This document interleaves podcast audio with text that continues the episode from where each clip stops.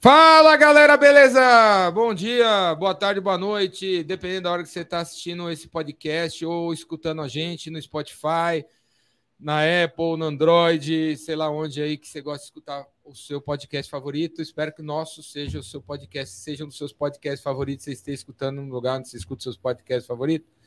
Bem-vindos aos incentivadores. Eu sou o Jordão Jota, esse aqui é o Júlio Jota. Júlio Jota. E aí, Júlio? E aí, Jordão, beleza? Certo. Certo? Certo, Tá mano. certo, mano. Sejam bem-vindos, todos bem-vindos. Estamos nos incentivadores na Galeria do Rock, na Avenida São João, aqui em São Paulo. Se você não é de São Paulo, quando você vier para São Paulo, coloque na sua agenda conhecer a Galeria do Rock, conhecer a Avenida São João, conhecer o centro da cidade. Estamos a 200 metros da Cracolândia e a 200 metros do Banco Santander. E é o quinto melhor shopping de São Paulo. Esse é o Brasil. Brasil é esse aqui. Você vem aqui, você vê o que é o Brasil. Os, os dois lados da moeda.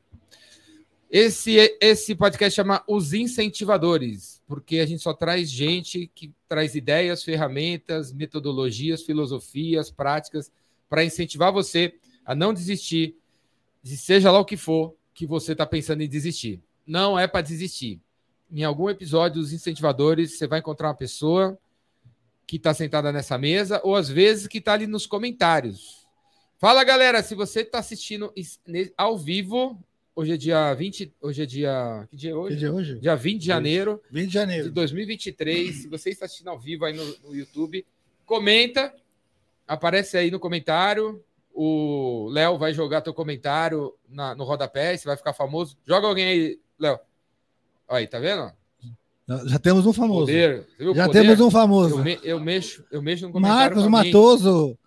Matoso de novo? É o Matoso, é o é o cara do Senac, né? É o Matoso Senac, Senai, do né? gerente de vendas Raymaker. É isso aí. Tá de Ô, férias. Matoso, Ele tá de férias. Matoso, põe a camiseta aí que o Léo vai mandar o link para você aparecer no podcast com a camiseta. Aparece aí no podcast vestindo a camiseta que você comprou aí, Matoso. Então, esse aqui, você está nos incentivadores. Tem o Wanderson. Wanderson presente na área também. É isso aí, Wanderson. Ô, Jordão, uma coisa legal que você falou, né? Não é só para não desistir, mas pode ser incentivador para você começar a fazer algo também, né? Não só para não desistir, mas para começar a fazer algo também. Exatamente, começar a fazer algo. Como, por exemplo, vai, Léo, muda para a câmera 66 aí. 19. É 19 hoje. 19, às vezes a gente se perde, são várias câmeras. São muitas câmeras, muitas. Aí, galera, vocês estão vendo aqui na mesa hoje o Kleber Fontes. E por falar em incentivo, a- a- aqui você recebe incentivo para começar alguma coisa, ó. Todo mundo que vem aqui no, no podcast ganha a minha palheta, a palheta do Jordão. Aqui, ó. Kleber Obrigado, meu tá querido. ganhando aí a Nossa. palheta do Jordão. O Thiago não. Você não toca nada, certo? Não toco nada. Toca nada. Nem aí. pandeiro. Nem Mas bandeira. Mas acaba, acabou de Quem ganhar a sabe, né? palheta para Exatamente. incentivar você a tocar um violão, uma guitarra, um baixo. E vou dar aqui também para o nosso amigo Oh. Tiago, Muito obrigado. ilustre desconhecido. Porque afinal, enquanto. nesse podcast aqui, até os, até os entrevistados, os entrevistados são pessoas que a gente está incentivando. Né? E que É tá tanto, aqui- é tanto tô- eu incentivo, é tanto incentivo para incentivar, É, né? a Isso gente aí, convida boa. aqui para incentivar os caras, Isso para ficarem Vamos grandes. incentivar. Anota aí, anota aí o nome desse cara aqui, ó. Kleber Fontes. Kleber Fontes, talvez você não conheça, por enquanto. mas né? ele é de fonte idônea. Kleber Fontes. Então, Kleber Fontes, talvez ele, não, praticamente stand-up. né? talvez ele não seja tão conhecido hoje por você, mas será, será, será, É, será. E, e temos aqui o Thiago, que também, menos ainda, né? Quantos seguidores você tem no Instagram, Thiago? 13? No Instagram, 29? dois e meio. Dois e meio? Dois- 2.500. 2.500, ah, Ah, famoso, pô. É, É, two and a half man. Cara, Duas dois- pessoas e uma Ah, criança. né? 2.500 você é você é famoso. Você tem mais que o Kleber. Tem, tem, 2,300. Ó, Aí, ó, troca tá o vendo que lugar aí, troca, troca troca, lugar. troca de lugar?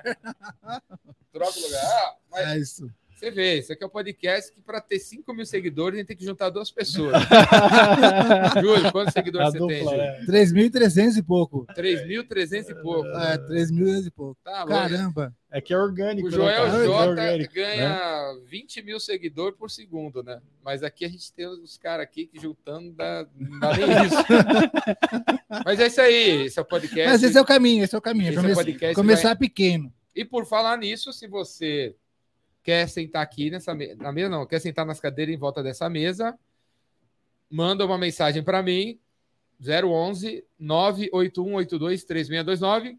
Quem sabe você é o próximo, quem sabe você é a próxima a sentar aqui nessa a estar aqui com a gente conversando, certo? Então, hoje o convidado especial é o Kleber, Kleber Fontes, autor desse livro aqui, ó, Exportação Descomplicada, Exportação Descomplicada, edição, acho que está na edição Primeira edição. 433. Hã? Primeira edição. Primeira edição, tá na primeira edição, galera, porque ele fez 500 mil cópias, né? Então ainda Quantos Não, livros é, quantos livros é uma edição? Tem um, tem um número assim ou não? Não, depende da, da, da Da- editora, né? Mas no nosso caso é tirado mil livros. essa aqui é editora. Labrador, conhece? É, bom. É quase um cachorro. É quase um cachorro. Entendi. não, Labrador, é um cachorro Labrador é um cachorro. fofinho, É uma amoroso. Uma raça legal, brincalhona, Amigável. amigável. Então deve ter feito bastante cópia, né? E olha lá, o seu produto além das fronteiras brasileiras. É isso O que a gente seu vai falar produto- hoje, hein? O seu produto além das fronteiras brasileiras. É isso que a gente vai falar hoje. E você é o entrevistado, entrevistado eu sou o entrevistador. eu decido o que a gente vai falar hoje. É, isso aí, é. Então a gente vai falar de exportação. Fala aí, então, já que você já tocou no assunto. Obrigado, Jordão, pela oportunidade. É um prazer estar aqui. Eu que sou um grande fã aí da, da sua pessoa e por meio de você também conheci o Júlio, o Léo e, e, O Thiago. e o Thiago hoje, né? É um prazer estar Eu- aqui eu- sentado eu te nessa. apresentei a Francina? Francine? Não, Francine já está comigo puxa, já há 10 você que se anos. virou. Já. Não, eu que me virei. Ah, tá. Se virou. É um prazer estar sentado aqui nessa cadeira. Eu já acompanhei várias pessoas que eu admiro aqui, como o Magaldi, o Tranjan, o, também o Ricardo Ventura, né, que esteve aqui, o Joel Jota. Então é um prazer estar aqui nesse momento com vocês, dividindo um pouco aí do, daquele meu conhecimento e incentivar as pessoas aí, que é o nome do, do próprio podcast. Né? Esse é o primeiro livro teu? Esse é o segundo livro, foi publicado em 2020. Meu primeiro livro foi publicado em 2017, que é o Sete Passos para o Sucesso na Importação. E até é interessante porque. Na importação? na importação. E é até interessante que eu tô com a camiseta do Epicentro aqui. Não é para puxar o saco, não, mas Não, é porque de eu- fato o Epicentro Não é, que mudou a não minha é, vida. Não é. Ah, lógico Porque que é. foi- Por falar nisso, Puxa galera, saco. antes que eu me esqueça, ó, Puxa olhem para essa camiseta aqui. Temos uma camiseta do Epicentro 2019. Aqui, ó, embaladinha, para quem vier buscar. Estamos na Galeria do Rock, Avenida São João, 439. Se você vier na rádio, você vier na rádio, os Na, na Rádio Jordão. na Rádio Jordão, você ganha essa camiseta. Você tem que vir hoje aqui, cara. Tem que vir hoje buscar a camiseta. Tá, tá te esperando, beleza? Se você está aí, Matosão, Matoso tá longe, né? Mas se tiver alguém aí, Letícia, Bruno, Adriano. Letícia, Bruna, Adriano, se vocês. Vânia, se A você está em tá São online. Paulo, venha retirar aqui na rádio. Galeria do Rock 439, loja 204. A Aí sua sim. camiseta. Beleza? Tá te esperando, hein? Namoro. Namur, Aí, Namur. fala as com a man. As fotos ficaram ótimas, Namor Namur. é o mágico Foi das incrível. imagens, cara. O cara é fera, hein? O cara é fera. Deixa todo mundo bonito. Fez E- milagres, né? E daí, como eu tava. Gostou? Tiago, gostou da tua foto Porra, que ele tirou? Bastante. Top, né? Anteontem. Fala, fala pra Três Fiquei fotos. com três fotos. Beleza. Show. Ele fez milagre. O cara arrasa. Faz mesmo. E aí Melhor você falou do Photoshop. Epicentro? Então, em 2015, eu fui pro Epicentro, e daí, a partir desse Epicentro, que eu tive a ideia de fazer o primeiro livro, e saí tão motivado de lá, e coloquei o projeto no papel, e comecei daí a escrever esse livro. E é interessante até que uma vez, até um, um caso para compartilhar com vocês, eu fui no, no Rainmaker, que o, que o Leandro fez, em São Bernardo do Campo, né? E até interessante que a minha equipe, a gente com a equipe comercial, a gente tinha agendado, que nós somos de Curitiba, né? Agendado para ir fazer uma pescaria no final de semana. E daí eu vi o anúncio do Jordão, que ia ter o Rainmaker em São Bernardo do Campo. E daí eu falei para o comercial: o que, que vocês preferem? Ir para pescaria ou a gente ir para o curso do Jordão? Os caras falaram: não, vamos para o curso do Jordão. A gente pegou o carro, saiu de lá à noite viemos para cá. Pegamos um hotel para depois no sábado ir no Rainmaker lá, que foi sábado São o dia Bernardo inteiro, São. Bernardo do Campo. E daí eu cheguei pro Jordão com o meu livro, Sete Passos para o Sucesso da Importação. E cheguei aí, Jordão, tal, não sei o quê. Pô, esse livro aqui, ó, fiquei motivado, fiz ele por causa do Epicentro, não sei o quê, tal. Daí, Jordão, você que escreveu esse livro? Falei, eu. Certeza? Falei, certeza. Ele, pô, obrigado. Senta aí, tal, seja bem-vindo. Né? Ô, você falou desse, desse epicentro lá em São Bernardo, é- aí... Não, Rainmaker. É, o Rain- o Rainmaker São Rainmaker, é, é verdade. O Aí na saída, lembra? a gente foi o almoçar carro- junto, né? Foi- Não, jantar que a gente foi jantar junto, lá, entramos no carro, todo mundo junto, né? Cheio de caixa. Foi- É verdade, foi o Kleber, foi aí que eu conheci o Kleber. É, São exatamente. Bernardo do São Campo. Bernardo. Primeiro mundo, primeiro mundo. Ah, isso foi. Ah, eu- eu era uns- criança uns ainda. quatro- uns Nem quatro- tinha barba, cinco né? anos, né? São Bernardo. Ah, 18. Do- Esse 2018. foi no início do, Não, do 17 com o talvez. Leandro, que é da São Lucas, que é um dos patrocinadores aqui, que estava começando a aparecer. Hoje ele tá famosão, mas Tá famoso. na época tal, que ele que convidou o Jordão para fazer lá em São Bernardo, lotou. E daí que a gente foi com a equipe comercial. Até gostaria de parabenizar a minha equipe que preferiram afiar um machado do que ir para pescaria, né? E a pescaria até hoje não aconteceu, só para vocês verem que interessante. Tem alguém da equipe do, do Kleber assistindo o podcast aí, o galera? eles, Vocês estão né? Assistindo? Se tá assistindo, aparece aí no- na área de comentário. Fala aí, fala aí, dá- fala aí, como é que é o Kleber como chefe? Fala a verdade aí do, Fala a sobre o verdade, Kleber. fala a verdade. Conta, conta uma história Ah, aí, conta uma história né? interessante. Conta uma Carrasco. história que a gente não sabe sobre o Kleber aí na, na área de comentário. E aí o, você escreveu o primeiro livro sobre importação. Isso. E aí agora esse é de exportação. Exatamente. Então, eu, eu escrevi o primeiro livro, até realizei uma. Eu estando aqui é um sonho para mim, mas foi interessante que lá em Curitiba, quando eu escrevi o primeiro livro, eu sempre, antes, quando eu ia para o trabalho, eu ia ouvir na Rádio Transamérica Light, né, que é da Maria Rafá, e eu sempre falava para minha esposa, um dia eu quero ainda ser entrevistado pela Maria Rafá lá na rádio e tal. E quando eu publiquei o livro, aí conseguiram me conectar para ir lá falar sobre o livro e fui entrevistado por ela. É uma das fotos que eu tenho no, no- no Instagram. Então é interessante, né? Até eu estava conversando com o Thiago antes do podcast aqui. O que a gente vai fazendo na nossa carreira, a gente vai construindo, vai incentivando pessoas, vai motivando, vai abrindo as portas, ampliando aí o horizonte Tudo que para você eles, pensa acontece. para que possa acontecer, exatamente. Então vai, faz um pensamento a meu respeito aí. O pensamento a seu respeito? Cria um pensamento a meu respeito. Sério mesmo? velho? Vamos, bora. E aí o. Aí você trabalha com importação e exportação. Exatamente, eu trabalho fazendo assessoria para pequenas e médias empresas que têm interesse em importar e exportar. Então eu digo né, que eu ajudo pequenas e médias empresas a aumentarem o faturamento delas por meio da importação e exportação. E aí você era de. Você estava em Curitiba. Eu morei 17 anos em Curitiba e faz dois anos que eu estou em São Paulo, que a gente abriu uma filial aqui, então a gente está fazendo uma ampliação aqui do negócio. E por que você começou a fazer, trabalhar com isso? Como que é a história? Assim? Eu quero É- trabalhar com isso. é- essa- parece. Essa é uma boa história. assim, né? Eu, Da onde que eu, refugiado. eu residi país. quatro anos na Nova Zelândia, tive a oportunidade, ou a chance, eu provoquei a oportunidade de morar quatro anos na Nova Zelândia. Quando eu voltei de lá para cá, eu tive a oportunidade de gerenciar uma agência de intercâmbio em Curitiba. Apesar de eu ser de Campinas, né, interior de São Paulo, eu voltei então da Nova Zelândia diretamente para Curitiba para gerenciar uma agência de intercâmbio. E daí, na ocasião, eu não estava gostando muito do trabalho, passava proposta, o pessoal reclamava porque o custo era muito alto na época para fazer intercâmbio. Aí, consequentemente, eu comecei a buscar uma outra profissão. E olha que interessante isso, né? Que eu sempre gosto de, de, de dizer que eh, todo mundo que trabalha com comércio exterior, as pessoas pensam que todo mundo fala inglês e espanhol, e isso não é verdade. Aí eu me matriculei na universidade em Curitiba, que é a universidade que hoje eu sou um dos professores lá também, na disciplina Negociação Internacional. E no primeiro dia de aula, o professor chegou na sala de aula e falou: Quem que fala inglês aqui? E o único que ergueu a mão era eu. Quando ele falou isso, eu falei, cara, eu vou nadar de braçada. Então, se todo mundo aqui tá fazendo comércio exterior, tem 40 pessoas dentro da turma, ninguém fala inglês fluente, eu falo inglês fluente, eu vou nadar de braçada.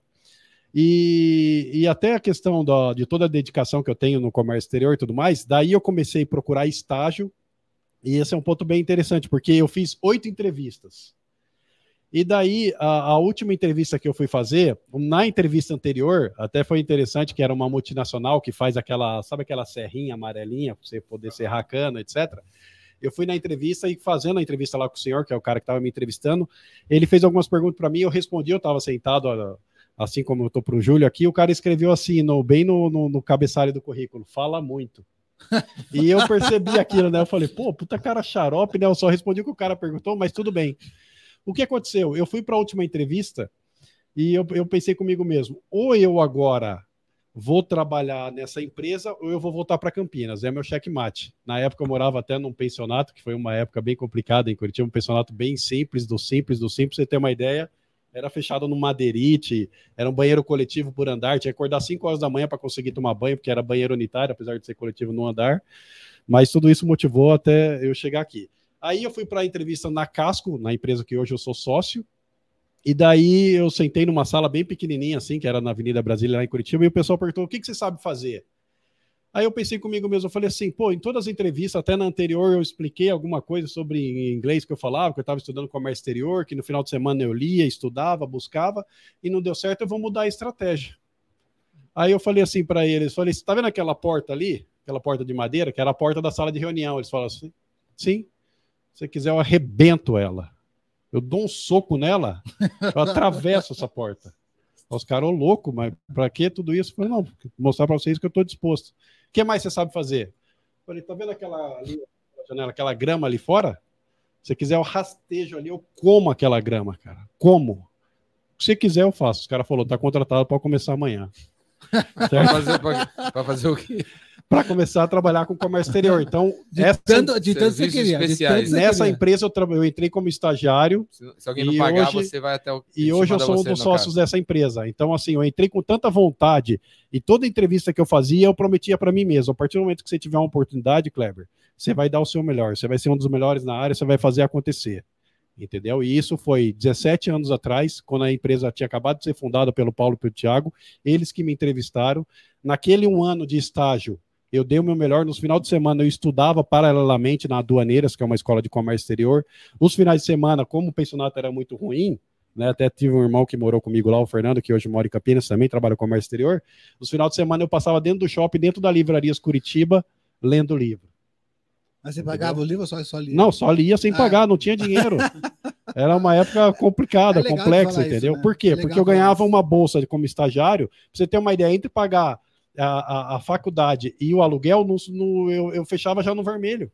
E como que eu sobrevivi nessa época? O dinheiro que eu trouxe da Nova Zelândia ia subsidiando, entendeu? Mas eu entendia que aqueles cursos que eu fazia paralelamente, com o network que eu fazia dentro da, da universidade, eu ia conseguir crescer e aprender e tudo mais. E foi assim que, que eu cheguei até aqui. Até eu acredito que na minha vida existe um lapso de tempo que eu nem sei o que muita coisa que aconteceu, porque na verdade foi muita dedicação ao trabalho e tudo mais para poder fazer acontecer. E hoje estamos aí com o nosso negócio. Os anos foram parecidos. Isso, foi muito parecido, muita dedicação, né? Sempre focado no trabalho, então as coisas vão acontecendo que você acaba nem, nem Você entrou numa né? empresa que já existia e hoje você é sócio. Aí existia, a empresa tinha um Quanto ano. tempo levou para você ser sócio? Eu vi, um ano. Porque desse- um ano o cara já um ano? um ser ano- sócio. Um ano, Já porque assim, sociedade. nesse, nesse período de um ano, o que, que aconteceu? Como eu comentei com vocês, que eu estava fazendo curso na Aduaneiras, e até hoje eu tenho esse network desse curso, eu comecei a fazer negócios dentro da sala de aula. Então, no curso que eu fazia no final de semana,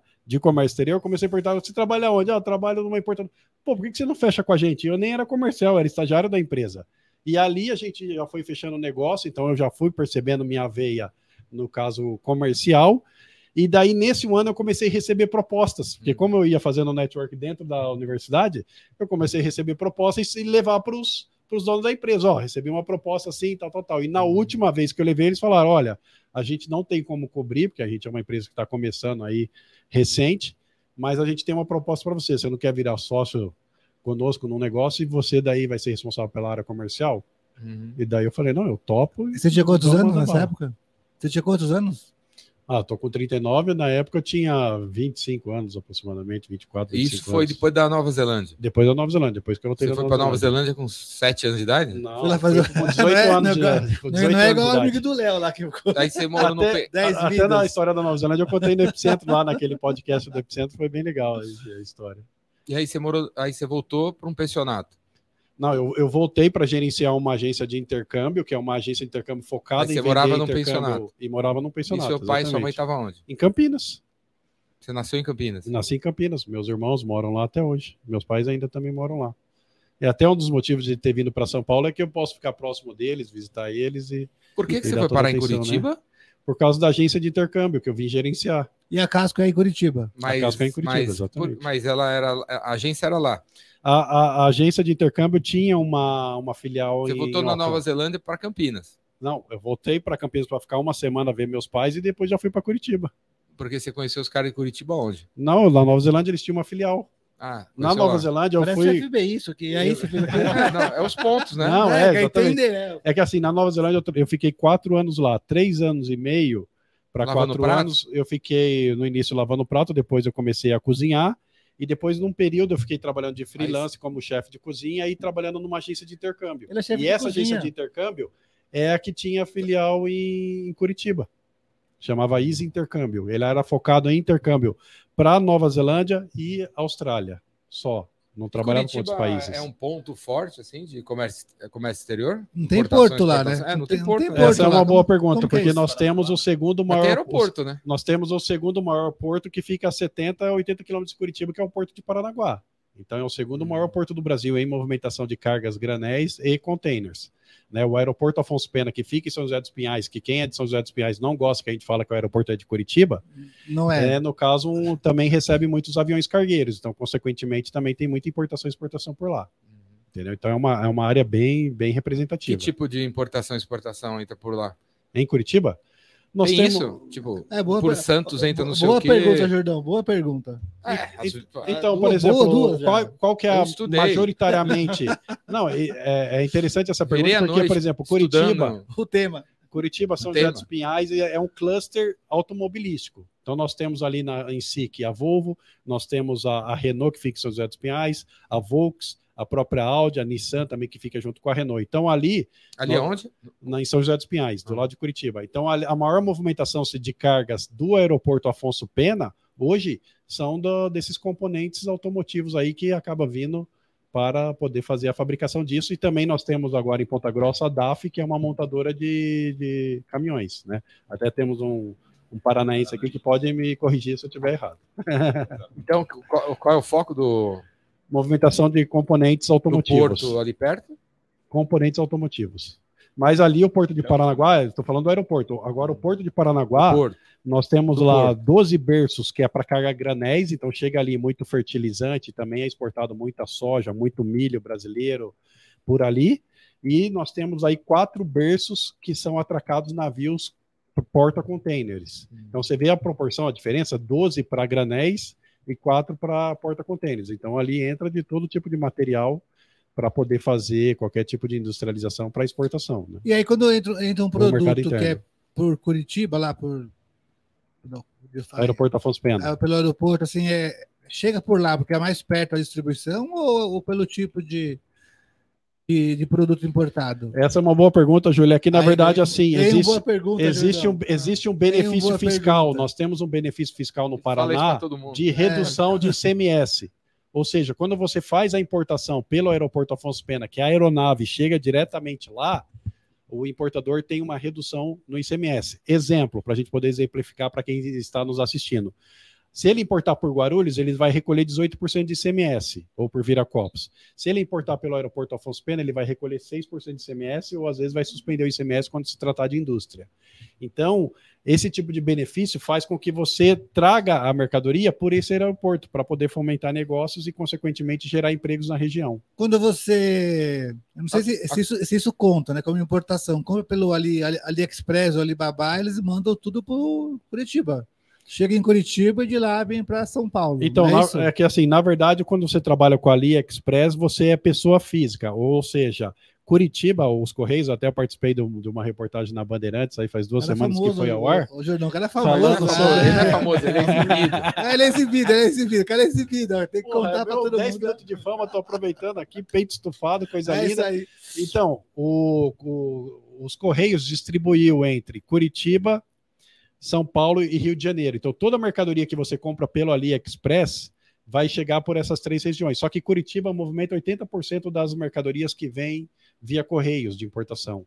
Então, por isso que a sua remessa via AliExpress vai chegar no Brasil, vai primeiro passar por Curitiba, onde tem a Receita Federal que vai fazer a tributação, para que depois a mercadoria chegue até o, o seu endereço, entendeu? Seja em São Paulo, qualquer outro lugar do Brasil, né? Então isso é. Mas é- por quê? é- porque a própria Receita Federal e os Correios fizeram a distribuição da melhor logística para eles para poder fazer a, a, triagem dessa mercadoria. E o que eu falei até na reportagem da Bandeirantes, que infelizmente eles cortaram, né? Você fala meia hora, o cara pega meio minuto e coloca na reportagem, é que quando você faz a importação. Você está via... ganhando alguma grana para falar a palavra Bandeirantes. Bandeirantes, Quando é, você é. trabalha, por exemplo, com outras empresas, como DHL, Ele quer FedEx, aparecer de novo na Bandeirantes. consequentemente você a, a mercadoria chega pelo aeroporto Viracopos e, e chega para você muito mais rápido. Então a, a, pergunta que eu fiz para eles é por que, que os correios é tão demorado comparado com a DHL, com a FedEx e com a UPS, sendo que são empresas couriers, que eles têm uma habilitação específica, eles têm área segregada dentro da, da, da, da, região onde eles estão atuando, e tem fiscais da Receita Federal. Só que via DHL e UPS, é, dois, três dias está na sua mão. Via Correios tem coisa de 30, 45 dias quando não é apreendido, né? 30 dias, né? Porque vai por 30 Curitiba. dias. Vai por Curitiba, exatamente. Então tem muita carga que acaba sendo apreendida porque os Correios te mandam o comunicado, você não responde, não paga o imposto, consequentemente eles retêm a mercadoria. E o, o seu trabalho, assim, então o Jordão tem essa, essa fábrica de camiseta dele, assim, ele quer vender na China ou quer vender nos Estados Unidos.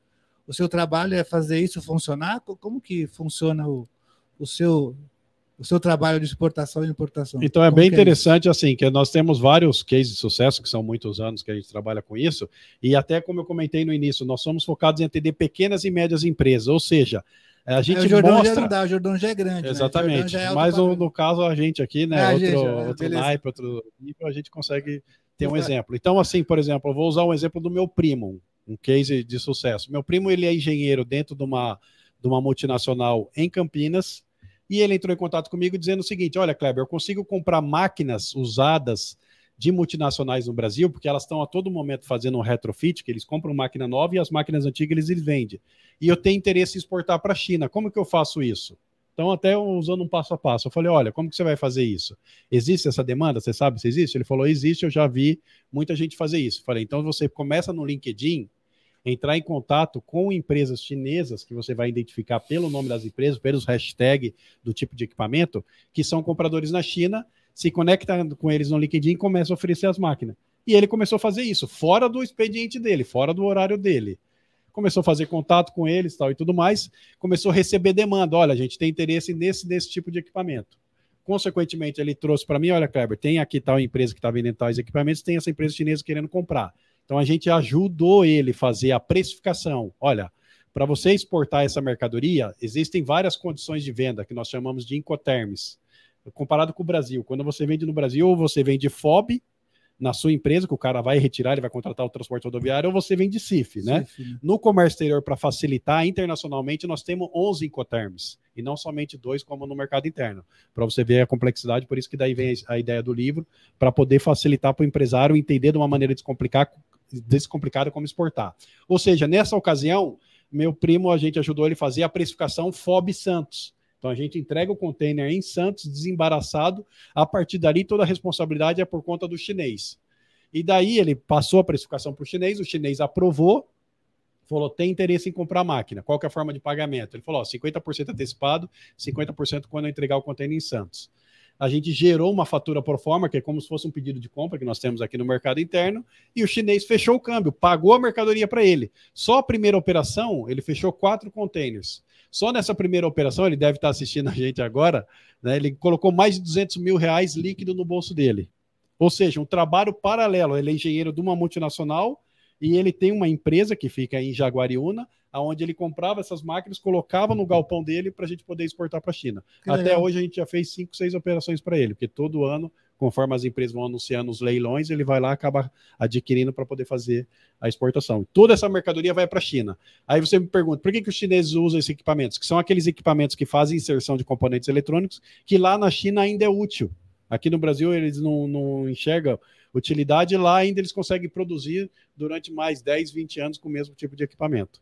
Entendeu? Então, esse é um case real. Agora, por exemplo, um outro case que a gente pode considerar, nós temos um em Curitiba lá a, a Mas, região, é, a mas, região vou- de... mas, é, vamos dizer que eu quero vender essa camiseta, essa camiseta na China. Beleza. Ou, sei lá. Qual- qual- qualquer outro país. Como que você vai começar? Então você Aí eu, aí eu tô falando, eu entrei no LinkedIn, tô falando com o chinês. Aí o chinês pergunta o preço.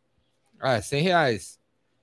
Não é, né? Porque não vai ter um é. monte de custo de exportação. Exatamente. Qual, no, qual seria o preço? no seu caso, por exemplo, Nesse o- caso, não. Então, eu quero vender na China. Aí ele vai me perguntar o preço. Aí Exatamente. a gente vai. Eu, eu tenho que te chamar antes de ligar também pro cara da China, para saber o preço.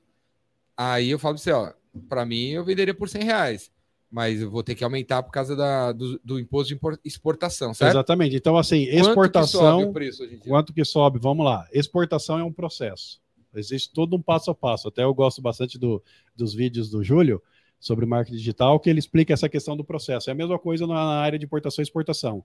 Então, no caso do meu primo, eu comentei do LinkedIn, porque o segmento dele seria o LinkedIn. No caso do Jordão, ele quer, ele quer buscar compradores, por exemplo, vamos supor que seja os Estados Unidos. Né, ou até mesmo a própria Europa, porque é uma camisa que tem um design diferente, tem a assinatura do Ricardo Jordão Magalhães, da Business Revolution, o cara de vendas. Consequentemente, ele vai cadastrar o produto dele no Alibaba, ele pode cadastrar porque ele é mundial. Também tem uma plataforma que chama Vitrine do Exportador, que é do próprio governo federal, que expõe a sua mercadoria a nível internacional, ou ele pode também cadastrar no próprio eBay lá nos Estados Unidos, ou em outras plataformas como a própria Amazon, certo? Então ele cadastra o produto lá para poder vender. Aí, Jordão, você vai colocar a condição de venda lá que nós chamamos do quê? De X-Works ou FCA. Significa que você vai vender o seu produto que a partir da coleta da mercadoria na, na, na sua facção ou na sua confecção, tudo isso vai ser de responsabilidade do importador, do comprador. Como que vai ser feito isso? Vamos dizer que o Jordão colocou lá, anunciou por 100 reais. Logicamente que dentro dos 100 reais aqui, já está considerando que ele vai receber o pagamento, às vezes, por cartão de crédito, que pode ter um IOF, algum desconto assim, mas já está considerando na precificação. O americano, na hora de comprar lá, ele vai mandar a conta dele via DHL ou via FedEx para poder fazer a coleta dessa camiseta aqui na aclimação, aqui na, na no bairro onde o Jordão cresceu, para poder fazer a, a camiseta ir daqui para lá. Ou seja, é a mesma coisa quando a gente compra um produto do próprio AliExpress ou de qualquer outra plataforma lá fora, só que o efeito inverso, entendeu? Então, assim, você anuncia o seu produto aqui no Brasil, mas esse produto vai ter uma projeção internacional, o comprador lá fora tem interesse em comprar, você vai vender na condição X-Works. Ele vai retirar na sua empresa e vai mandar para lá. A partir daqui para lá é tudo por conta dele. Por quê? Porque é uma remessa pequena, é uma remessa via courier, como eu comentei, que são uma importação, uma exportação aérea. Agora, no caso da, das máquinas que eu comentei do meu primo, ou qualquer outro tipo de projeto que já é de maior projeção, por exemplo, Jordão, daí você tem que considerar todos os custos e as despesas aduaneiras que nós teremos, conforme a condição de venda que você vai colocar. Então, qual é a condição de venda? Você vai estipular para o comprador aquele seu valor aonde que ele está sendo considerado. Ó, esse valor aqui é X-Works Guarulhos, significa que a partir da, do seu galpão em Guarulhos, o comprador vai ter que designar o agente de cargas e ele vai arcar com todos esses custos. Então é a mesma coisa que uma negociação no mercado interno, é muito parecido. Por que, que os produtos importados são sempre mais caros do que os mesmos produtos lá fora? Então, no Brasil, para vocês terem uma ideia, do grupo G20, que são as maiores 20, as 20 potências maiores do mundo, o Brasil é o país mais protecionista. Como que é feita essa proteção no, no, no Brasil? Primeiro, alta carga tributária, segundo, pela burocracia. Ou seja, quando a gente faz uma importação de um container fechado, para vocês terem uma ideia de bicicletas, o fator de importação, que é o percentual que é agregado entre impostos e despesa aduaneira, é de no mínimo 60%. O que, que é isso aí? O que, que, é isso daí? Você pega um container de bicicleta que vai sair, por exemplo, da China, que ele custa lá 10 mil dólares. Quando ele chega no Brasil, a gente vai recolher entre impostos e despesas aduaneiras para poder fazer a nacionalização e a entrega na sua empresa aqui no Brasil, uma média de 60% de impostos. E essa tributação que eu estou comentando, tanto de, de despesa aduaneira como de impostos, varia de 60% a 120%. Então é 120%. Não, dependendo do. Então é de 60 a 120. De 60 a 120. Por que, que varia isso? Porque cada produto tem uma NCM, que é a classificação fiscal, e cada NCM tem uma tributação.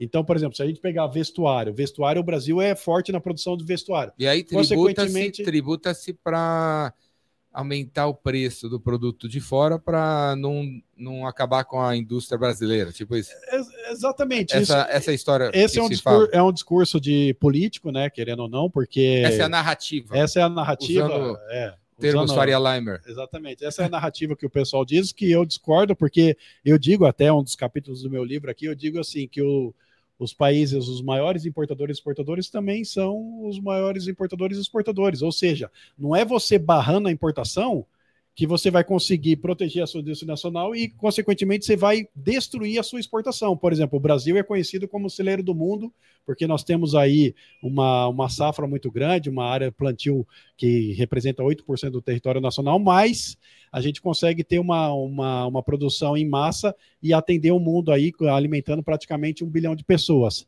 Mas nós poderíamos estar industrializando, agregando valor e, e exportando produtos semi-acabados ou acabados mas para que a gente possa ter competitividade na exportação, é necessário que a gente tenha tecnologia suficiente para poder ter preço competitivo na hora de produzir. Ou seja, da mesma forma que importar um container de bicicleta tem toda essa tributação, quando uma empresa aqui de Guarulhos, por exemplo, vai importar um equipamento, da mesma forma ele vai pagar a mesma tributação.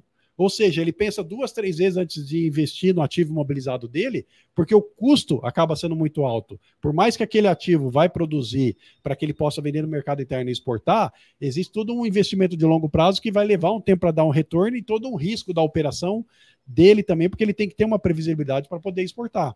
Então, quando a gente trata de países né? Vamos supor, por exemplo, do próprio Estados Unidos, para você ter uma ideia, esse container de bicicleta saindo da China, que entra no Brasil, que é tributado de 60% a 120%, nos Estados Unidos seria 7,5%. Então, como que você acha que deveria ser? Você tem que fazer como estava acontecendo, por exemplo, que a gente estava tendo a redução dos impostos da importação no governo anterior, não querendo puxar o saco de nenhum governo. Mas o que, que acontece? Quando nós importamos, nós temos a classificação fiscal, a NCM, como foi dito aqui.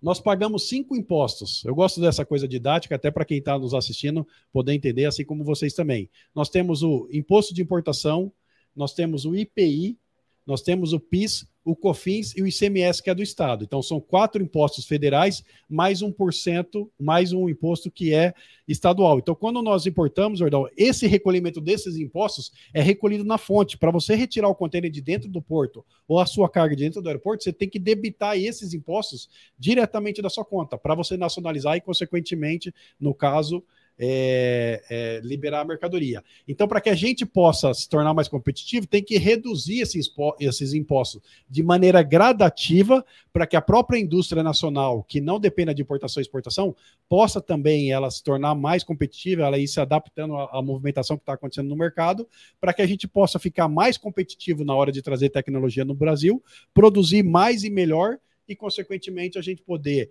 vender no mercado interno de uma maneira mais barata e também tornar os produtos brasileiros competitivos internacionalmente. Então, a partir do momento que a gente pega, se a gente for fazer um paralelo, por exemplo, com países preponderantes exportadores de materiais acabados, como é o caso da Alemanha e da Itália, Israel a também. carga tributária deles na entrada é muito baixa. Consequentemente, eles conseguem muito bem, por exemplo, na Alemanha, que majoritariamente exportam bens de capitais, que são máquinas e equipamentos, você vai lá, a válvula importou da China, a, a, outra peça foi importada da França, a outra peça de Israel. Consequentemente, ele montou na Alemanha com toda a tecnologia, com todo o know-how que eles têm, com toda a propriedade intelectual e exporta aquele equipamento com alto valor agregado, trazendo receita de fora e investindo no próprio país. Uhum. Né? Então, por isso que é importante, e aqui no Brasil também é preservado isso, que a balança comercial seja positiva, ou seja, nós exportemos mais do que a gente importe né? Mas ao mesmo tempo no Brasil hoje a gente exporta muito mais material primário, que é o caso da, das nossas safras aí, essa parte agropecuária, que também acaba sendo bom, mas poderia muita coisa a gente também tá exportando, trazendo receita para cá e acabar desenvolvendo aí o próprio país.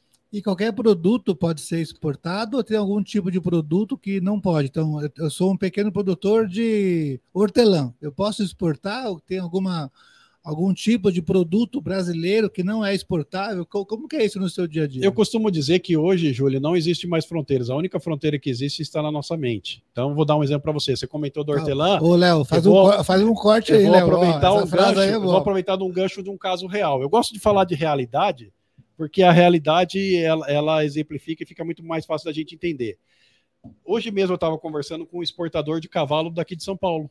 Ele tem um Aras aqui em São Paulo, que é um negócio paralelo, porque ele é diretor de uma empresa, de uma software house, certo? Ele está exportando três cavalos daqui de São Paulo para os Estados Unidos. Então, como que é feito essa operação? Né? Vai ser feito de avião, até eu expliquei para o Thiago antes do podcast aqui, que chega lá, fica em quarentena, faz todo o exame no cavalo, a questão do pagamento, etc e tal. Então, assim, um animal vivo de produção, tem uma raça específica, logicamente, está sendo exportado daqui do Brasil para fora. Mas nós temos aí, por exemplo, no caso de exportação, você comentou de hortelã, o Brasil importa muito ah, rosas colombianas. Você que vai comprar rosa para a Érica aí na, na floricultura, aquelas rosas bem bonitas são importadas da, da própria Colômbia. O Brasil exporta muito flores de Olambra, que é uma região aqui no interior de São Paulo, assim como também de Fortaleza, tem uma região ali, Sobral, uma região mais do interior do Ceará, que exporta muito também flores, né? Tudo de avião, refrigerado, assim como também Petrolina exporta muito, muitas frutas, não somente container, também como por avião. Então você vê que é, é muito amplo o mercado, entendeu? O Léo, tem perguntas aí do YouTube? Tem. Marcos Matoso. Fala, Matoso. Ô, Kleber, como incentivar as indústrias para que usem o certificado de origem da Federação das Indústrias? Opa, boa pergunta, hein, Matoso? Show de bola aí. Depois, oh, cara, eu faço um pix para você aí, depois dessa pergunta. Vocês combinaram? Mas, assim... Vocês combinaram, vocês combinaram, né? Combinado. A, a, a Federação das Indústrias, assim como também a Associação dos Comerciais, são instituições que nós chamamos de fé pública. Ou seja, quando você produz um produto no Brasil, que ele foi majoritariamente fabricado aqui, ou seja, é, acima de 50%, mas aí de uma média de 50% a 60% produzido no Brasil, e você vai exportar para algum país da América Latina que tem acordo comercial com o Brasil, você faz o certificado de origem com essa federação ou com a associação comercial, e, consequentemente, quando ingressar esse produto lá no, no, país de destino, ele vai ter redução tributária na hora de ingressar lá. Ou seja, o certificado de origem comprova que o produto foi fabricado no Brasil e, consequentemente, o comprador vai dar prioridade de comprar do Brasil por causa do acordo comercial, porque ele vai ter redução tributária na hora de ingressar lá.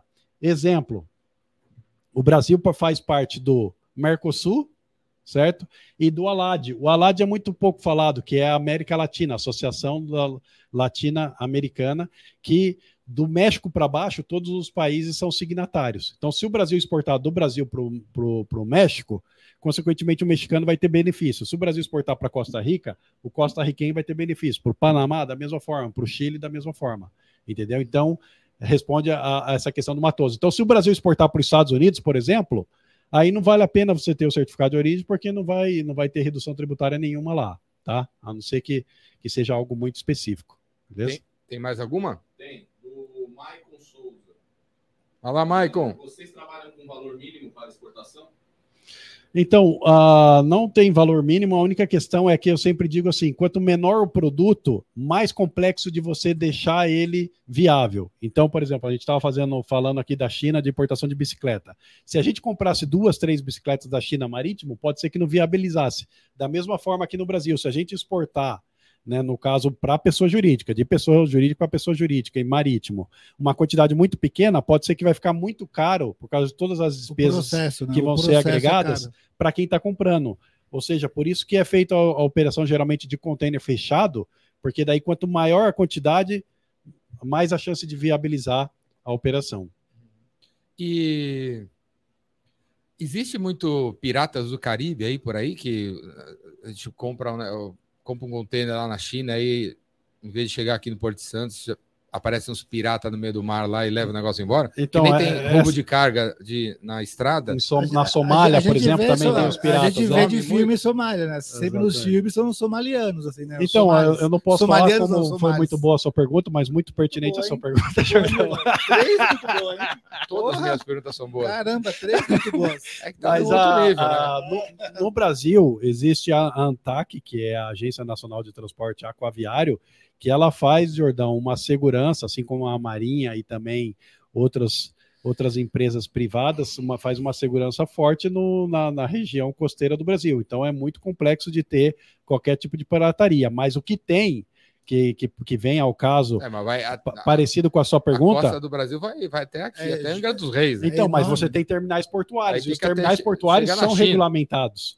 Para você poder ter um terminal portuário, você tem que ter uma série de licenças e de, de, de segurança também, que dê segurança para a Receita Federal homologar, assim como outra, essas outras agências. Então, se torna algo bem complexo. Por exemplo, no Paraná, nós temos o Porto de Paranaguá e nós temos também ali o Porto de Antonina. Para você conseguir atracar qualquer tipo de navio em qualquer lugar é algo totalmente complexo. Mas o que nós temos no Brasil, que eu posso dizer para você, é uma, uma. Não seria uma pirataria da pessoa ir lá e roubar o container, etc e tal, mas o que nós temos é muito crime de descaminho que é o quê? Quando você vai comprar alguma mercadoria que veio da China, que entrou para o Brasil, ou sem pagar impostos, ou pagou a carga tributária alta, ou utilizou de subfaturamento e tudo mais, que é o conhecido que nós temos aqui, o pessoal comenta muito na 25 de março. Meia nota. Exatamente, meia nota. Então, o que nós temos é isso. Por quê? Porque 90% das mercadorias importadas que entram no Brasil, elas entram passando pelo canal verde, que é, é, o canal de parametrização que nós temos na importação. Ou seja, 90%, Jordão, não é fiscalizado. Somente 10% do que entra no Brasil. Uhum. Ou seja, se você pegar um importador é, mal intencionado, consequentemente, ele pode trazer uma mercadoria lá de fora, declarar que é bicicleta e chegar aqui são quadriciclos, por exemplo, porque a bicicleta pode ter uma carga tributária menor, e passar nesse canal verde né? E consequentemente ninguém vai ter como fiscalizar ele. E é esse tipo de produto que você às vezes acaba encontrando no mercado interno e você não consegue entender que você importando de uma maneira legal, dentro do que é correto, não consegue ser competitivo com o seu concorrente, que às vezes está buscando algum tipo de subterfúgio. Não, mas e os piratas? Então, esse seria o tipo de pirataria, mas não que tenha um pirata, por exemplo, na beira do porto ou dos. Alguém no meio do mar esperando passar um barco com 500 containers. Não rola mais, não, não consegue, tem. Não tem. No Brasil não tem. Tiago, você não falou nada ainda, meu velho. O que, tenho... que você tem a ver com importação e exportação? Olha, eu tenho uma pergunta para fazer sobre o porto. Você falou sobre o porto de Paranaguá, né? E tem ali próximo o porto de São Chico, né? Isso. Qual é a situação ali do porto de São Chico? Você tem alguma informação sobre por quê? É, começou a, a, Isso. Começou a, a construção, né? Isso seria para é, para ser um, um porto grande, Marco de Paranaguá. Tiago, apoia o microfone na boca aí. Oi. Aí. Bem, bem da boca. Continua falando. Voz de locutor. Oi. O, Porto de São Chico, né? Que eu havia... O Porto de São Chico, que eu havia comentado. É, começou a construção, falando que seria um porto maior que o Porto de Paranaguá, que receberia também é, insumos, né? E também a parte do, de, de containers. Você tem alguma informação sobre isso? Porque faz um tempo já e começou da, do Paraná, né? Fica essa rixa entre Santa Catarina. Exatamente. Assim, até comparando o Paraná com Santa Catarina, como eu comentei, Paraná, o Paraná tem Paranaguá e nós temos também Antonina, né? Em Santa Catarina, nós temos Itapoá, o Porto de São Francisco do Sul, nós temos o Porto de Itajaí, o Porto de Navegantes e Imbituba, que é o porto ao sul de Santa Catarina. Então, assim, Tiago, na verdade, todo o terminal portuário que a maioria até no Brasil hoje já são terminais privados, né, que passaram por licitação e tem a concessão aí de 25 anos, renováveis para mais 25 anos, etc e tal, eles, toda vez que eles vão fazer o marketing deles, consequentemente, eles acabam entrando numa certa competição, e é isso que eles acabam utilizando, tanto é que existe a intenção de ter um porto em Pontal do Sul, que fica próximo à Ilha do Mel, que o Jordão já foi na Ilha do Mel e ele falou para mim que gostou bastante, que ali também, é, quando eles anunciaram a intenção desse porto, já também estava falando que seria um dos maiores portos do Brasil. Mas, na verdade, o porto de São Francisco do Sul antes era um, um porto que recebia muita carga de container, com a, a fundação, com a, a abertura do porto de Itapoá, que recebe hoje containers, consequentemente o Porto de São Francisco do, do Sul hoje é 100% graneleiro. Então é um porto uhum. que se manteve pequeno. Hoje eles têm três berços de atracação, para você ter uma ideia, né? Comparado com o Paranaguá, que tem 12 da parte só, da parte graneleira. E eles, no caso, acabaram mantendo daquela forma, bem coesa e, e, daquela forma. E Itapoá acabou crescendo bastante. Por quê? Porque Itapoá fez um porto inteligente, é um porto dentro do mar. Então eles têm um calado natural para receber navios aí de grande porte e, consequentemente, são mais competitivos quando você faz a comparação com portos que recebem navios menores. O quanto que a, as importações e exportações, importação e exportação afeta a taxa do dólar? Então, porque assim, na, na, na verdade, a taxa do dólar, né, que é controlado pelo Banco Central Brasileiro, que hoje é um banco independente, ou seja, as decisões do Banco Central são técnicas, ele controla, ele, ele verifica quanto que nós estamos tendo de divisas que estão entrando e quanto nós temos de divisas saindo. Consequentemente, isso vai fazendo a, a, a taxa cambial, seja do dólar, do euro, do iene ou de qualquer outra moeda, flutuar. Então, quando você tem muita abundância de moeda estrangeira no Brasil, vamos usar o dólar como exemplo, consequentemente abaixa a taxa, a taxa do dólar no mercado interno. E isso acontece tem, quando tem mais exportação ou importação? Quando você tem mais exportação, entra exportação. mais divisas, exatamente. Porque você traz a divisa de fora. Quando você está importando, você está mandando a divisa para fora. Você está investindo em outro país. Em vez de você investir na, na indústria nacional, você está investindo na, na China, na Itália, em Israel, no Canadá ou nos Estados Unidos. Você está investindo em outro país. Quando você traz o dinheiro para fora, vamos supor, por pra exemplo, dentro para dentro, usando o exemplo da, do, do, Paraná, que é uma região que tem muitas cooperativas. Quando a, a cooperativa exporta lá três navios de milho, né, para a China, por exemplo, que foi fechado um acordo recentemente agora para a China de exportação de milho, nós trazemos aqueles bilhões de dólares para o Brasil. E esse dinheiro vai ser investido aqui, vai ser dividido entre os cooperados e, consequentemente, investido para poder aumentar a produção e, e trazer mais dinheiro para o Brasil. Ô, Kleber, então, e... quando importa, o dólar deveria descer. Se você tiver muita importação, na verdade, vai aumentar. Se você tem muita exportação que o dinheiro está entrando, o dólar vai cair. Mas a, a, gente tem mais exportação ou importação? Mais exportação do que importação. E só que, que é o muito, dólar só sobe? Só que é muito parelho, né? Só que é muito parelho essa questão pau? do muito próximo. A gente fecha o ideal, aí... o ideal é ter o quê? Ser assim, pau a pau? Não, então, a, a, o ideal é que a gente, o quê? De vez exportar uma matéria-prima, que é majoritariamente a nossa pauta exportadora, é dos produtos agropecuários. O ferro, né? né? Consequentemente, ferro. exatamente, o próprio minério de ferro e tudo mais. Se a gente pegar e agregar valor sobre esses produtos, por exemplo, de vez a gente exportar o café verde, se a gente exportar ele torrado, ele embalado a vácuo, ele vai custar três vezes mais caro do que ele verde. Ou seja, a gente vai trazer mais dinheiro para o Brasil, a gente vai agregar mais e para poder fazer essa torrefação do café e essa embalagem, consequentemente, a gente vai desenvolver a indústria nacional. Uhum. Entendeu? Então é tudo uma é tudo uma, uma cascata. Né? Por isso que a gente tem que ter, eu sempre digo que no Brasil a gente tem que ter um planejamento não, o ideal, o ideal de é, país. Então, é ter quanto? 50-50? O, não, no, no, no, não é o ideal é que a gente sempre feche no positivo, que a balança comercial sempre seja positiva, mas e, que a nossa e a, pauta a exportadora seja de produtos é mais é quando, acabados é ou semi-manufaturados. Quando é, é positivo é quando entrou mais dólar. Exatamente.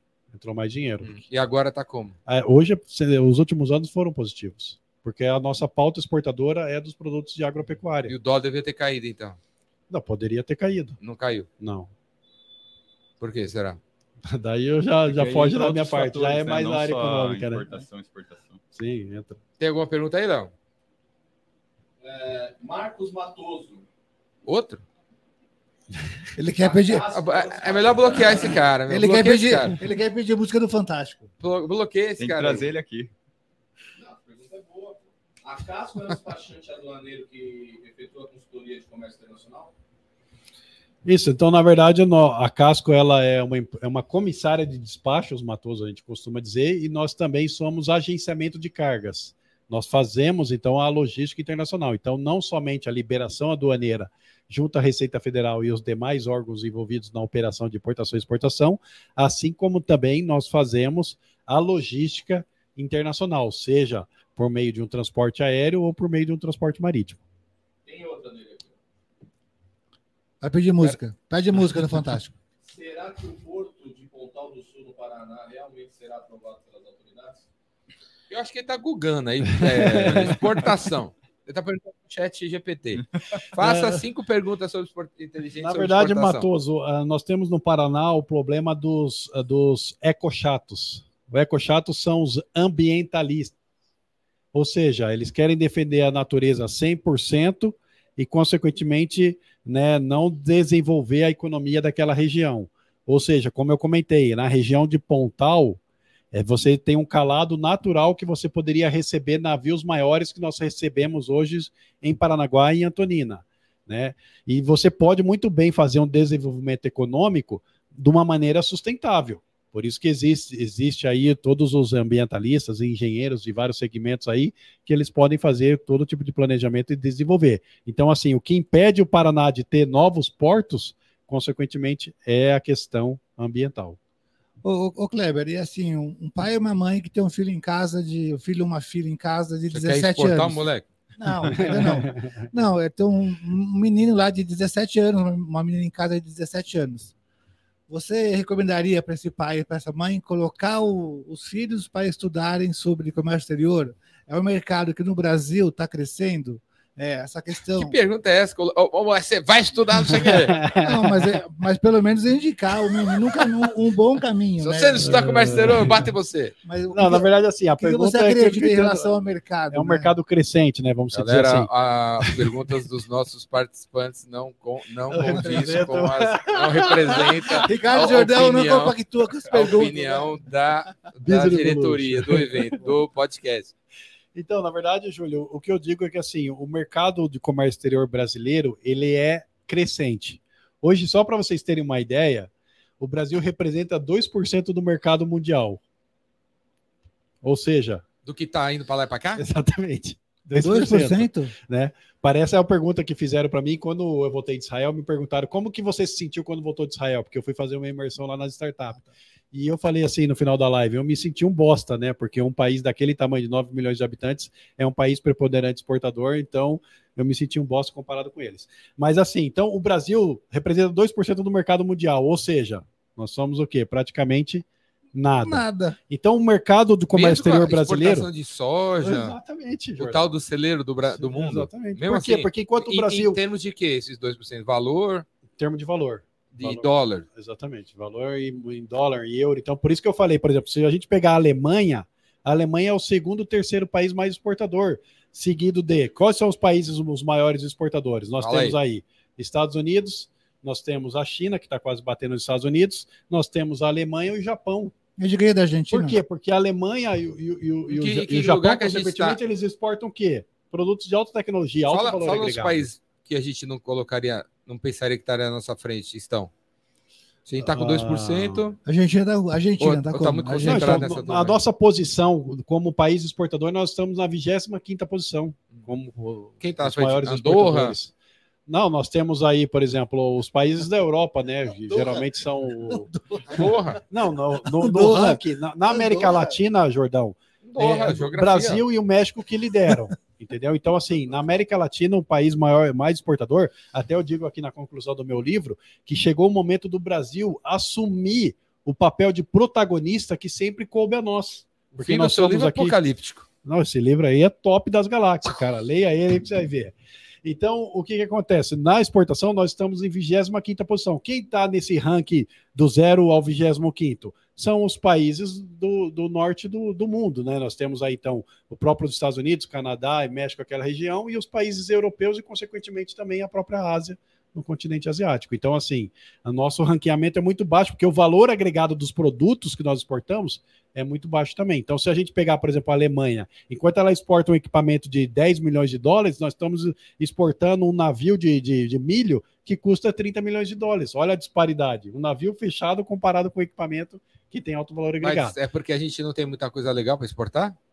Não, é que nós temos que desenvolver mais a indústria econômica e, consequentemente, também é, ter uma mudança de comportamento por parte dos executivos e dos empresários brasileiros e dos gestores brasileiros. Então, nós temos que mudar a nossa mentalidade. Hoje eu digo, Jordão, Mas eles não gostam, Que- não querem exportar, ganhar em dólar, vai ganhar em dólar. é que eles, eles acreditam que é um bicho de sete cabeças, que é complexo. Ou seja, quando o empresário brasileiro vai. Vamos ligar para o Leandro aí da, da São Lucas perguntar para ele. Quando o empresário brasileiro vai constituir o negócio dele, ele chega lá para o Leandro e fala o seguinte: ó, o meu contrato social, o, cara, o Leandro pergunta para ele, mas qual região que você quer atender? Ele fala assim: eu quero atender somente a Zona Sul de São Paulo. Ou seja, ele pensa muito pequeno.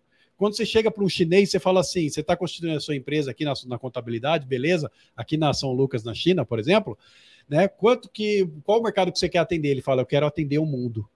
Em uma das minhas palestras, eu digo o seguinte, Jordão, que quando você pergunta para o chinês o que, que ele quer para o futuro, ele fala assim: eu já conquistei o mundo, agora eu quero conquistar Marte.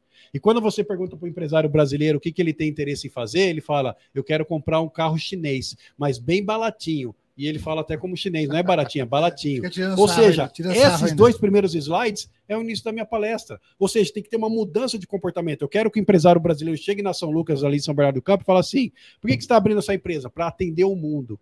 Eu quero ser uma empresa global, eu quero ser uma Born global, quando você atende três continentes simultaneamente. Mas e dá para mas ele fazer? tá só com dois funcionários, meu. E dá para Tem fazer? foco, tem que ter foco. Exatamente. Então, vou aproveitar, só tem dois funcionários. Nós temos uma cliente em Curitiba que ela é uma arquiteta, tá?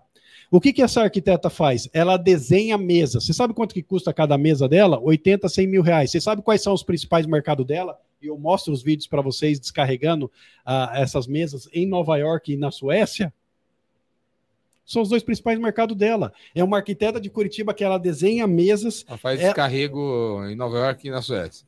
E, e, e, a gente faz a exportação das mesas dela para Nova York, Miami e para e a Suécia. Então, assim, como que ela faz? Ela desenha, ela vende o desenho. Quando é aprovado, ela passa para os marceneiros parceiros dela de Curitiba. Eles produzem essa mesa, embala essa mesa, a gente coleta essa mesa e faz a entrega lá em Nova York ou lá em Miami. Tanto é uma coisa bem interessante que a empresa que a gente contrata para fazer a entrega lá nos Estados Unidos, o nome da empresa é White Gloves. Ou seja, eles vão com as luvas brancas mesmo, de fato, no horário agendado certinho, fazer a entrega daquela mesa. Ou seja, é uma arquiteta, Jordão, que trabalha da casa dela em Curitiba, que ela faz o desenho da mesa, a mesa custa de 80 a 100 mil reais e vende. O tamanho tá da bom. empresa não é empecilho. Né? Exatamente. Vou pegar um outro case. Ah, esse aqui não é o case, Kleber, você está generalizando. Nós temos um cliente que fica em Santa Felicidade, que é no, na uma região italiana de Curitiba, o Thiago já balançou a cabeça, já deve ter ido muito lá no, no Madaloso, né? que consequentemente ele faz uma maquininha que hoje ele vende no Mercado Livre de R$ 2.500, que é uma maquininha de fazer a, a de triturar o café. Tá? Madaloso já palestrou no Epicentro. Já, o é Beto Madaloso pa, palestrou no Epicentro, aí o ano passado lá, no, no ano retrasado no Beco do Batman. Então, ele faz uma maquininha para poder fazer o, o grind, triturar o café, para você poder fazer o café. Qual que é o principal mercado dele? Itália mas a Itália não é um dos maiores produtores desse mesmo tipo de máquina? Pois é, mas ele faz um negócio artesanal que agrega valor. No Mercado Livre ele vende por R$ 2.500. Isso que é interessante, porque quando você dolariza isso, divide R$ 2.500 por R$ reais que está o dólar hoje 500. ou por R$ 5,50 que está o euro. 500 reais. Vai, vai se tornar o quê? 500 dólares. Para o cara que está lá fora é barato, para o cara que está aqui dentro comprar é caro. Ou seja, nós temos muitas indústrias, vou dar um Não, exemplo. É, é, qualquer empresário que a gente perguntar se quer ganhar em dólar, ele vai falar que quero. Uhum. E aí? Exatamente, mas eles não priorizam. Qual porque, porque falta uma visão, né? Falta uma visão mais Exatamente. O produto brasileiro, você deu esse exemplo dessa arquiteta aí dos 100 mil dólares aí da mesa. O produto brasileiro, essa aqui, ó, água, pra, água prata aí, ó. Que podia ser um patrocinador. Você acha que é um produto que de classe mundial? Como Sim, diria na então, Faria Lima? No, no caso, assim, no, no, o Brasil exporta água Teria mineral. que ser um outro produto? O Brasil exporta água mineral. Por quê? Por causa do pH e de outros. Outras... Não, o produto brasileiro, ele para ser vendido lá fora, tem que ser uma outra, tem que ter uma outra versão ou a versão brasileira Herbert Richard funciona lá fora? Depende de cada mercado. Então, por exemplo, quando a gente trata, vamos supor, num, num outro case, é o próprio a indústria de cosméticos brasileiro, ela é muito forte na exportação, seja um boticário ou seja uma natura, própria natura. natura. Quando ele vai vender para outro mercado, consequentemente, como é um produto muito específico de uso pessoal, ele vai ter que estudar o mercado lá para poder fazer uma adaptação. Então, tá. até a gente diz que capacidade de exportação é diferente de capacidade de produção, porque nem tudo que você vai produzir aqui para vender no mercado interno vai poder ser absorvido globalmente. Né? Mas nós temos, por exemplo, só contar esse caso que é bem interessante para vocês. Vocês sabem aquela marca IKEA, que é uma marca IKEA, né? Que é, a gente chama IKEA, que ela nós temos indústrias em Arapongas, que é no interior do Paraná, em Caçador, que é no interior de Santa Catarina, que vende 100% da produção para a IKEA lá fora. Eles exportam de 200 a 400 containers por mês de móveis os produzidos no Brasil. Da, da, Suécia é feito aqui. Exatamente. Exatamente. Então aqui daqui esses... que nem tem sapato feito em Franca que vai para fora. Franca ou também o Rio Grande do Sul, que é uma grande área produtora, né? O Rio Grande do Sul produz até muito mais do que a região de Franca aqui, né? É Franca é mulher e o Sul é homem. É, exatamente, exatamente. Tanto é até aproveitando essa, essa oportunidade que o Jordão falou da produção de, de sapato brasileiro. Olha que interessante isso. Na região de Dongguan, que é o sul da China, nós temos 4 mil brasileiros trabalhando lá. Quem são esses brasileiros? São gaúchos que estão fazendo o que na China? Ensinando os chineses a produzir sapatos. Para quem que os chineses exportam esses sapatos? Para a Europa. Sapatos de alto valor agregado feito manualmente. Ou seja, o Brasil tem a mão de obra que poderia estar muito bem produzindo no Brasil para exportar para a Europa, mas o brasileiro está lá na, na, na, na, China ensinando os, os chineses a produzir sapatos e, consequentemente, eles exportam para a Europa com alto valor agregado.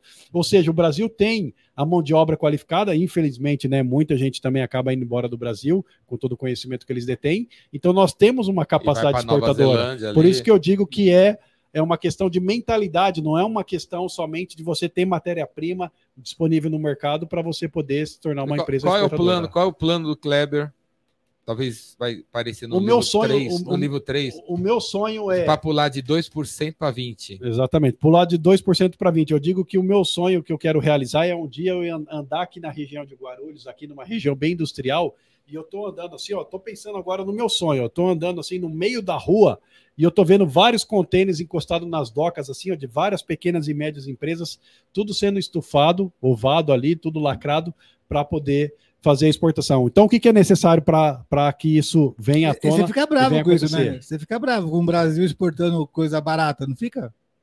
Não, eu, Não tá eu- nem exportando nada. Até o Júlio comentou, por exemplo, falando do pai e a mãe que poderia incentivar o filho a trabalhar com o comércio exterior. Então, eu comentei, o Brasil representa 2% do comércio mundial, ou seja, é um mercado crescente. Tanto é que na universidade nós temos várias faculdades de comércio exterior que o próprio mercado acaba absorvendo esses profissionais e todo ano você tem muitas vagas de comércio exterior aberto nas empresas, porque o profissional de comércio exterior ele pode trabalhar dentro de um porto, dentro do aer- do aeroporto, dentro de uma transportadora internacional, ele pode trabalhar nos terminais Dentro retroportuários, ele pode fábrica. trabalhar dentro da indústria como analista, ele pode trabalhar na- até mesmo na área comercial como um trader, como um broker, entendeu? Ganhando comissionamentos aí em moeda estrangeira. Ou seja, o mercado acaba absorvendo bastante. Então, para um pai e para uma mãe que quer incentivar um filho a trabalhar com comércio exterior, é uma área de crescimento constante, né? E essa questão da globalização, ela, ela é um caminho acaba que acaba sendo sem volta, né? Sem Até uma volta. coisa que eu comentei bastante na, na, na, na, na- na crise do coronavírus aí que acabou acontecendo com a pandemia, é que o mercado brasileiro, principalmente as empresas brasileiras que dependem somente do mercado interno, ela fica muito centralizado. Então é importante ele descentralizar a receita dele. Por que não tornar parte da, da receita que ele tem mensalmente em produtos exportáveis? Então é possível, por exemplo, como o Jordão comentou, como que eu, Kleber, na minha condição de especialista em comércio exterior, vou transformar de 2% a 25%, por exemplo, é incentivando as empresas brasileiras, mostrando para eles o caminho que é possível fazer, que é viável fazer. E como começar isso? Né? Você pode começar pelos países limítrofes. Não, não adianta a gente querer produzir no Brasil e querer vender para os Estados Unidos, que é o mercado mais concorrido do mundo. Por que não a gente começar a produzir aqui em Guarulhos ou em São Bernardo do Campo, que é a nova Vale, o novo Vale do Silício? Bernardo é primeiro brasileiro, mundo. Exatamente, é, ó, primeiro ó, mundo. ó, Por que não a gente mundo. exportar para o Paraguai? Por que não a gente exportar para a Argentina? Por que não a gente exportar para o Uruguai, para a Bolívia, para o Chile, que são locais que a gente consegue, para você ter uma ideia, colocar um pallet num caminhão da FedEx, em tantos dias vai chegar lá no Chile esse pallet. Não precisa ser um caminhão fechado. Então, por isso que é, quando você começa a exportar, caso você tenha qualquer tipo de dificuldade, você pode começar pelos países limítrofes, ou mesmo também pela própria África, que são países menos desenvolvidos pelo, pela indústria nacional, pela que são países é, menos capacitados que o Brasil, e, consequentemente, eles já acabam comprando do Brasil. Então, eu digo, Jordão, que tem muitas empresas no Brasil que elas acabam é, sendo compradas, e não que elas estão vendendo, porque o, estrangeiro vem de lá para cá comprar, e não a empresa brasileira que foi lá vender, né? Então a gente precisa de gente que fale inglês, sabe jogar War, para ver que tem. para conhecer um pouco de geografia e para entender que depois da, dessa fronteira aqui tem um país. O que está faltando? Então, na, na, na, na verdade, é que assim, a, a- hoje você, a única questão que você tem que ter é, é que a, a sua visão ela não pode ser somente do mercado interno, porque com a, questão do advento da internet e tudo que vem acontecendo, essa globalização ela é constante. Então, assim, você pode muito bem anunciar os seus produtos nessas plataformas que eu já comentei aqui no nosso podcast de hoje, e consequentemente você vai começar a receber contatos de estrangeiros que têm interesse em comprar esses produtos da sua indústria ou da sua empresa que você fabrica aqui no Brasil. Consequentemente, você vai começar uma negociação e, e em seguida e a, a fazer as exportações. Eu tenho um case, por exemplo, de que eu costumo compartilhar também, de uma empresa no interior do, do Paraná, que ele faz a coleta de, de, de recicláveis do lixo plástico de várias indústrias da região dele, porque hoje a- a- você tem que dar é, destinação, né, aquela questão da logística reversa do, do desperdício que a sua indústria acaba gerando. Então ele coleta vários plásticos da indústria da região, ele industrializa esse plástico, transforma numa madeira plástica, aquela madeira para fazer deck de piscina, sabe, tudo pergolado, fica bem bonito. Hoje ele atende os Estados Unidos, ele atende também a Europa e os países latinos. Só que três anos atrás, quando ele procurou a gente para poder fazer essa consultoria para ele, ele não exportava para nenhum país. E a gente começou a, a mostrar para ele todo o passo a passo. A primeira coisa, ele falou que tinha interesse em entrar no mercado americano. Nos Estados Unidos, a gente pesquisou, ele tinha 45 concorrentes entre importadores e fabricantes do mesmo produto. Só que ele sabe que o produto dele teria um preço mais competitivo e ele sabe também que a qualidade do produto dele é excepcional. Até esteticamente, você analisando o catálogo dele, você enxerga que, O- o de si- fato, essa o- situação. O sistema de exportação brasileiro, os cinco impostos que você falou aí, Na importação, os impostos. Na exportação, a gente não tem os mesmos impostos, é diferente. o sistema brasileiro de exportação precisaria ter alguma alteração para estimular as pequenas empresas a, a exportar ou o que existe hoje Já ajuda. Já é ajuda, suficiente. Já ajuda. Então, o, o que, que acontece? Nós temos hoje, a- foi implantado o portal único Siscomex. Para vocês terem uma ideia, antes para a gente poder fazer uma exportação, em média, se le- uma exportação marítima, a burocracia para ser cumprida era, levava uma média de 10 dias. Hoje, essa burocracia já caiu para 3 dias com a implantação do portal único Siscomex. Então, Jordão, essa, essa metodologia do portal único Siscomex significa que dentro de um único portal único, você faz todo o cumprimento dessa burocracia e todos os órgãos anuentes estão dentro desse portal já é seguindo uma metodologia lá de fora, de países desenvolvidos. Por que, que isso acaba acontecendo? Porque nós temos a Organização Mundial do Comércio e que ela também, junto com a OEA, que é outra organização, acaba pressionando o Brasil para o Brasil desburocratizar e se tornar um país mais competitivo, porque os outros países também têm interesse nos produtos brasileiros. Ou seja, na exportação, essa questão de burocracia já está bem desenvolvida, já está bem mais fácil de fazer do que era no passado, Jordão. Então, eu acredito que para a gente poder desenvolver mais exportação, seria necessário mais institu insti- instituições, como nós temos aí a própria federação aí que o Matoso comentou, nós temos a Associação Comercial, nós temos o SEBRAE, mas muitas outras, a Apex também é uma instituição muito importante na exportação, falando sobre exportação em anúncios, marketing, etc e tal, para que as empresas brasileiras tenham um olhar mais externo do que Ah, e- pensar em e- atender e- o mercado interno. E, e nem só a nem só as empresas brasileiras precisam ter esse olhar, né? O, a gente precisa criar alguma, não sei, o quanto tem de feiras de empresas brasileiras lá fora, ou, ou uma feira aqui no Brasil, que as empresas se reúnem e os gringos consigam identificar quem são as empresas que eles poderiam levar para fora. Então, não Isso, precisaria nem a gente se movimentar, era só a galera saber que aqui tem. Não, então, nós temos aqui as feiras em São Paulo já são. Peraí, quantos, já- quantos sites, Júlio, quantos sites de clientes teus tem versão em inglês?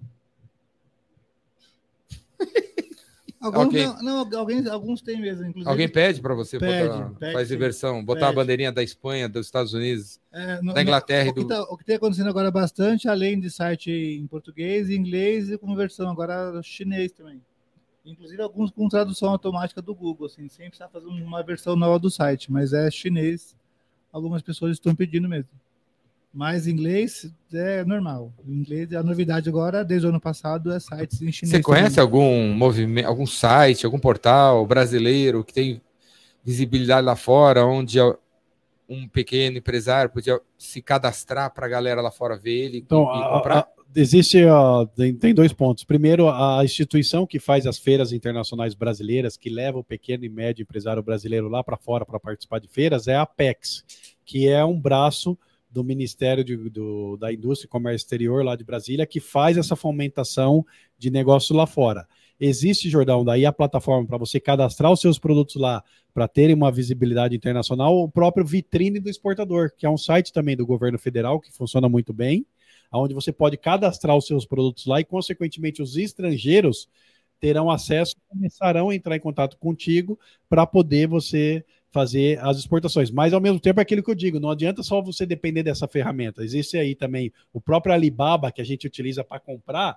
Muita gente acredita que o Alibaba só atende empresas da China, e, na verdade, é um, um portal internacional. E de volta, Se né? você É ir entrar lá, tem volta. até Guaraná Antártica Sim. que está sendo exportado pelo Brasil. Ou seja, você pode cadastrar os seus produtos lá também e, consequentemente, empresas lá fora começarão a entrar em contato contigo. Também você pode também ter o seu próprio site, cadastrar na Amazon Internacional. Nós temos até o próprio Kleber, que foi, que é o meu xará, que Você? foi voluntário do O Epicentro, Band Tape, né? que eu- ele é da? Band Tape. Band Tape. O, O, o Kleber deve estar nos assistindo. Um abraço aí, Kleber. Falei com ele hoje.